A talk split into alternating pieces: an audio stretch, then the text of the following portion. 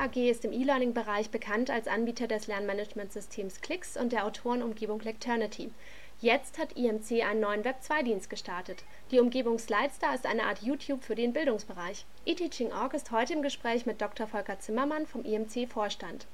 Herr Zimmermann, was ist denn die Grundidee hinter der Umgebung Slidestar? Die Grundidee dahinter ist, dass äh, wir immer mehr Hochschullehrer haben, die ihre Inhalte online anbieten und das meistens ja auf ihrer Web Webseite tun. Und äh, mit äh, Slidestar wollen wir einen Service anbieten, dass die Hochschullehrer in einer gemeinsamen Plattform Inhalte austauschen und publizieren können und auch Bewertungen erhalten können von ihren eigenen Studierenden, aber auch von Studierenden anderer Hochschulen. Äh, das ist einerseits die Sicht der Professoren. Aus Sicht der Studierenden ist unser Interesse, dass äh, Studierende, die jetzt äh, Inhalte recherchieren wollen, einen Service nutzen können, um zum Beispiel zu sagen, ich brauche jetzt, ich will mal schauen, was ein Professor einer anderen Hochschule an Inhalten bietet und was kann ich vielleicht nutzen, um äh, meine Seminararbeit vorzubereiten oder für meine Diplomarbeit oder wenn ich mich für eine Klausur vorbereite und habe eine Vorlesung verpasst, dass ich die vielleicht über Slidestar dann nachhören kann quasi. Also in Summe ist Lightstar ein Web 2.0 Content Broadcasting Service für Hochschulinhalte und Lehrmaterialien. Welche Vorteile bietet Web 2 speziell für Dozierende? Äh, das Feedback ist ein wichtiger Punkt, dass man äh, Rückmeldungen bekommt von einer anonymen oder auch bekannten äh, Studentengruppe, dass man sich vergleichen kann mit anderen Professoren, ähm, dass das Netzwerk äh, hoffentlich demokratisch wächst, partizipativ wächst und damit möglichst viele Inhalte von anderen bietet, dass man in einem sozialen Netzwerk ist mit anderen Professoren, die gleiche Inhalte anbieten und sich da äh, vernetzen kann und damit insgesamt ein breites Angebot entsteht, ein viel breiteres Angebot als gegenüber einem Service, der äh, zentral von äh, sagen wir mal beispielsweise einer Hochschulrektorenkonferenz durchgeführt werden würde, die es organisieren würde, dass alle Hochschulen ein gemeinsames Portal haben. Äh, das würde äh, viel zu aufwendig langwierig sein und äh, die Web 2.0 Technologie ermöglicht es natürlich, das partizipativ aufzubauen. Die Seite wurde ja gerade erst gelauncht und ist noch im Beta-Betrieb, aber so mit der ersten Resonanz, sind Sie da zufrieden? Ja, ich denke, es braucht einige Zeit, um eine Bekanntheit zu erreichen und äh, das geht ja bei Web 2.0 Diensten im Wesentlichen nur über Mund-zu-Mund-Propaganda. Wir werden mehrere äh, Startphasen haben und äh, wir haben jetzt eine sehr restriktive Bekanntmachung gemacht, um das System eher technisch zu testen und auch noch Funktionalitäten weiterzuentwickeln und werden dann in eine zweite äh, Rollout-Phase gehen, die dann breiter angelegt ist.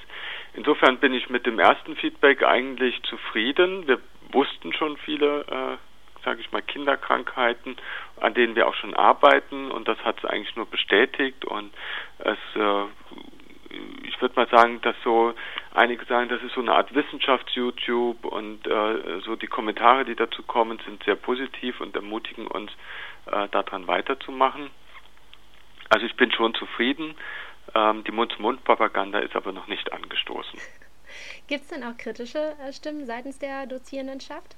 Ja, es gibt auch kritische Stimmen. Beispielsweise ist eine Rückmeldung, äh, wie es mit den Lizenzen für den Content aus, äh, aussieht. Es ist so, dass wir äh, ja, die Rechte bleiben bei dem Autor, aber Slidestar muss sich zum Beispiel Rechte vorbehalten, dass ja jemand kann die Inhalte ja runterladen und äh, wir stellen das Ganze unter eine Creative Commons License und wir müssen halt auch Möglichkeiten schaffen, dass man ein, dass ein Professor sagt, ich möchte das nur meinen Studierenden zur Verfügung stellen, nur einer Gruppe von eingeladenen Personen. Das wird zum Beispiel als eine Funktionalität kommen, damit ein Professor wirklich wählen kann, möchte er sie öffentlich äh, äh, äh freigeben, seine Inhalte zur Verwendung von anderen, zum äh, Wiederverwendung oder nur zum Lesen oder möchte er sie wirklich nur einer geschlossenen Gruppe äh, anbieten? Das sind so Rückmeldungen, die wir jetzt auch bekommen, da das System live ist, wo man vielleicht vorher nicht dran gedacht hat.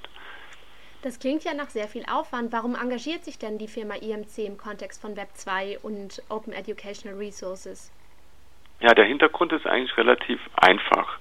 IMC ist schon immer davon überzeugt gewesen, auch seit der Gründung vor zehn Jahren, dass der Contentmarkt ein, dass der Content irgendwann frei sein wird, kostenfrei. Nicht, dass der Content ist interessant letztlich, sondern das Zertifikat, das ich an einer Hochschule erwerbe. Äh, wenn wir unsere Produktpalette uns ansehen, mit Lecternity kann man Content erstellen, mit Klicks kann man Lerne, Lernprozesse organisieren, also das gemanagte Lernen, Lernen durchführen. Mit Slidestar wird man einen, hoffentlich einen riesen Pool an Inhalten haben, den man sich dann wieder in äh, Curricula integrieren kann. Und so wachsen dann die Produkte zusammen und ergänzen sich. Und äh, unser Interesse ist es, als einen kostenfreien Dienst zu machen, weil für Professoren und Studierende, aber auch später Premium-Dienste anzubieten, äh, zum Beispiel, dass ein Professor Auswertungen fahren kann, wie steht denn sein Fach im Vergleich zu anderen Fächern und so weiter. Und diese Dienste wollen wir schon auch dann äh, äh, mit einer äh, Premium-Gebühr versehen. Ähm, aber unser Kerninteresse ist, an sich Open Content verfügbar zu machen und diesen Markt zu beschleunigen, denn das ist ein ganz wichtiger Markt, um E-Learning generell Auftrieb zu geben. Ihre Einführungsstrategie ist ja von vornherein international ausgerichtet. Ist das auch ein Bekenntnis zu Internationalisierungstendenzen in der Lehre? Mit Sicherheit. Ich denke, wir kriegen auch nicht genügend Content in Deutschland alleine zusammen, sondern das Interessante ist ja, wie wird beispielsweise ein Fach Mathematik Grundlagen in äh, Belgien unterrichtet oder in Russland oder in, äh, in osteuropäischen äh, Universitäten im Vergleich zu Deutschland oder England. Und äh, wovon, wo können auch alle davon voneinander profitieren. Der, Euro, der internationale Rollout-Ansatz ist einfach Content-Menge zu bekommen, aber auch Austauschbarkeit zu erhöhen, Transparenz zu erhöhen. Studenten wechseln auch die Hochschulen international. Äh, man kann nur davon lernen, wie es andere machen. Ich nenne ein Beispiel, was ich gerne anführe. Äh, Slidestar könnte ich nutzen als Student für Architektur, wenn ich mich für eine Seminararbeit vorbereite. Zum Beispiel äh, ist meine Seminar könnte Titel sein Frank Lloyd Whites äh, äh, spezielle Aspekte von Frank Lloyd Whites Architektur.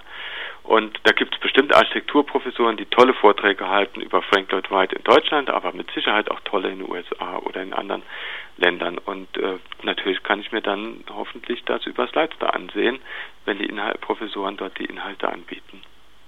Und eine letzte Frage. Denken Sie, die deutsche Hochschullandschaft ist reif für so viel Transparenz?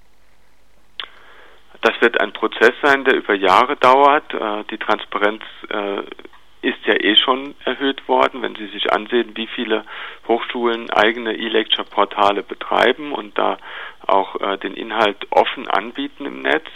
Ähm, das sind noch, ist noch beschränkt auf einige Professoren, die sich hier enthusiastisch dafür bewerb, damit beschäftigen. Aber je mehr kollektiv solche Inhalte, solche Anwendungen genutzt werden, umso mehr werden auch andere dazu bewogen, ihre äh, das vergleichbar zu machen. Und ich denke, es ist eine Transparenz ist eine, nicht eine Frage, die man von oben nur diktieren kann und sagen kann, jetzt werdet mal transparent in der Hochschule, sondern es ist vor allem eine Frage, die äh, auf das Mitwirken und die, den Enthusiasmus der Professoren abzielt. Insofern denke ich, ist es gut, wenn es so eine Anwendung gibt, die das auch beschleunigen kann. Herzlichen Dank für die ähm, reichhaltigen Informationen. Vielen Dank für das Gespräch. Ich danke Ihnen für das Interview.